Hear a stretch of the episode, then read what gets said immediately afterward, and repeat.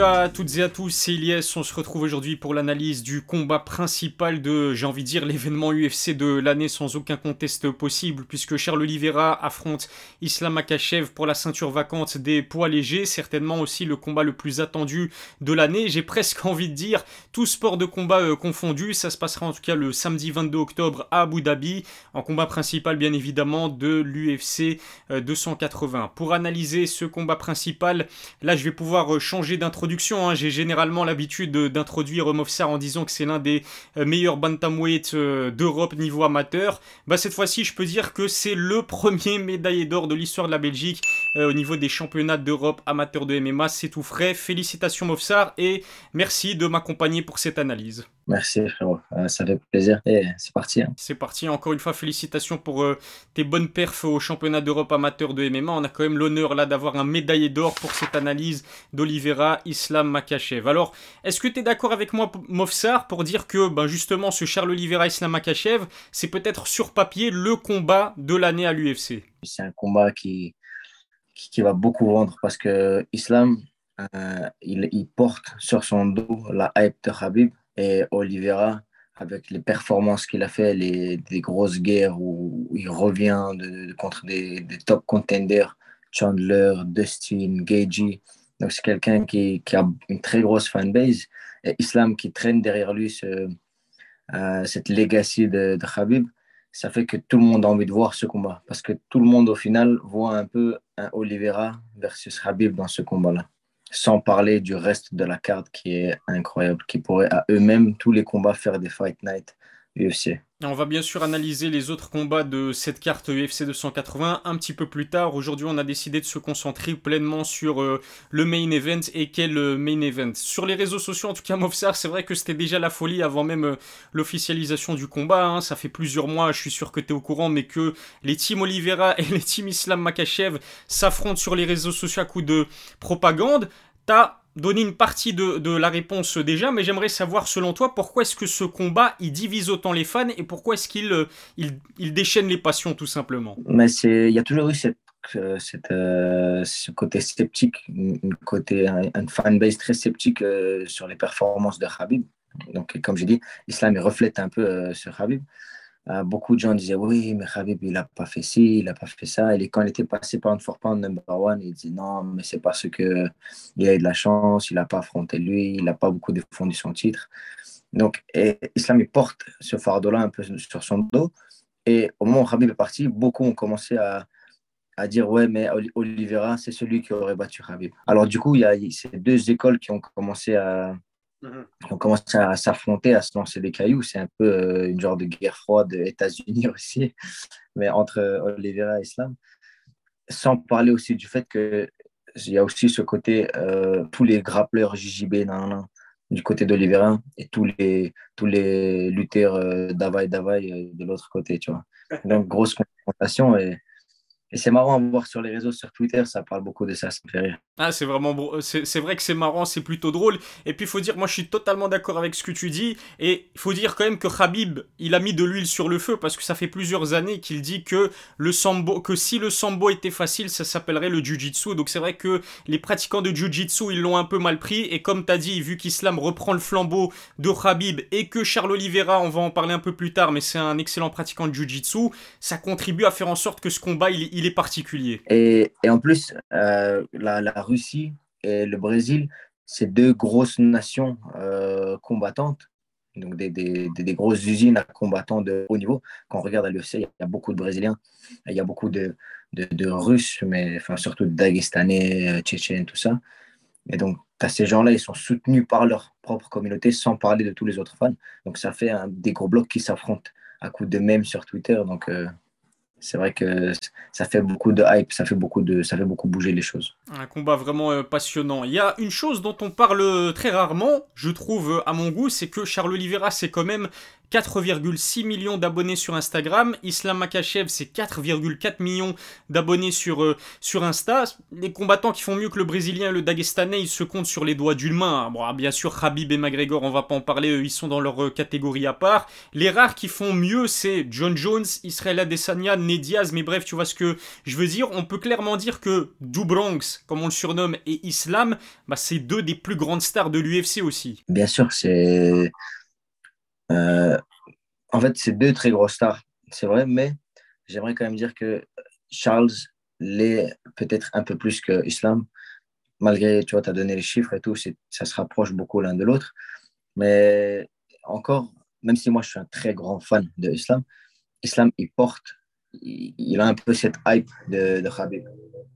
Il faut être honnête, il porte cette hype, euh, cette vague, il a été pris dans la vague euh, de Khabib au moment où il a vraiment complètement percé après avoir battu Connor, parce que les gens voient Islam Khabib. Alors que Charles, c'est vrai qu'il a dû tout faire tout seul.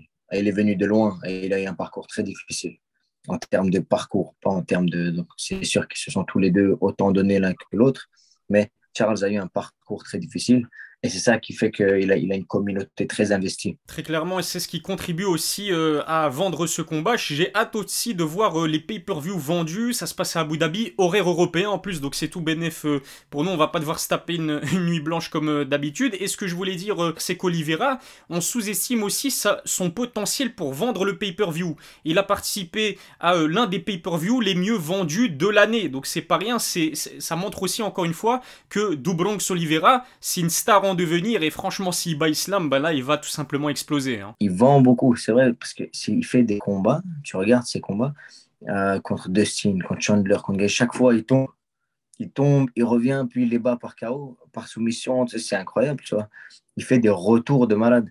Et en plus, c'est une KT, les 70 ou les 70 pour les Français, où c'est des poids légers, c'est des poids entre légers et lourds, l'équilibre parfait entre la puissance, la vitesse et la condition physique.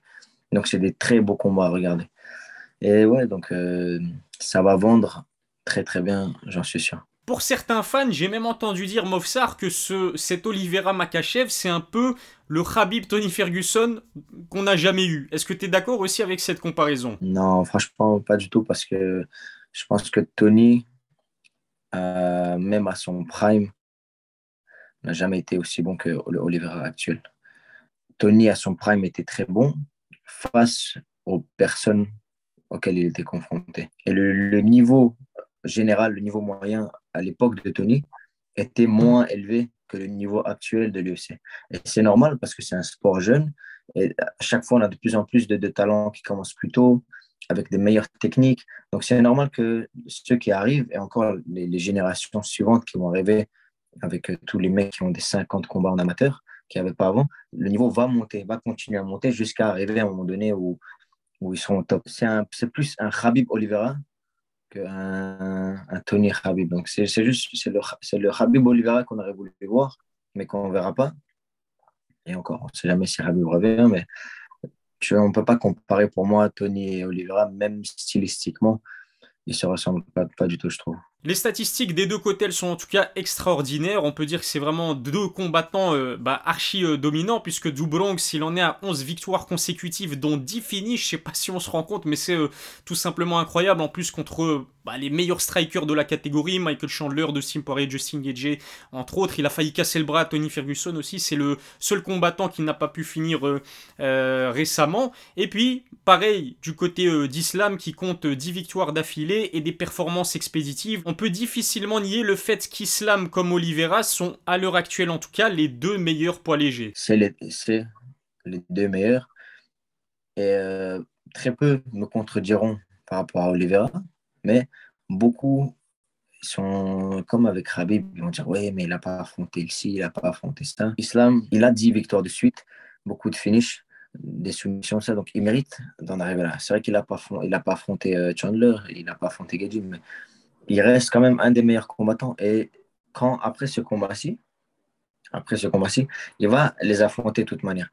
En fait, les gens, ils aiment beaucoup euh, euh, cracher sur, euh, sur des performances, dire qu'ils ne méritent pas la ceinture. Mais qui d'autre Qui d'autre À ce moment-là, ils, ont tous été déjà battus par Oliveira.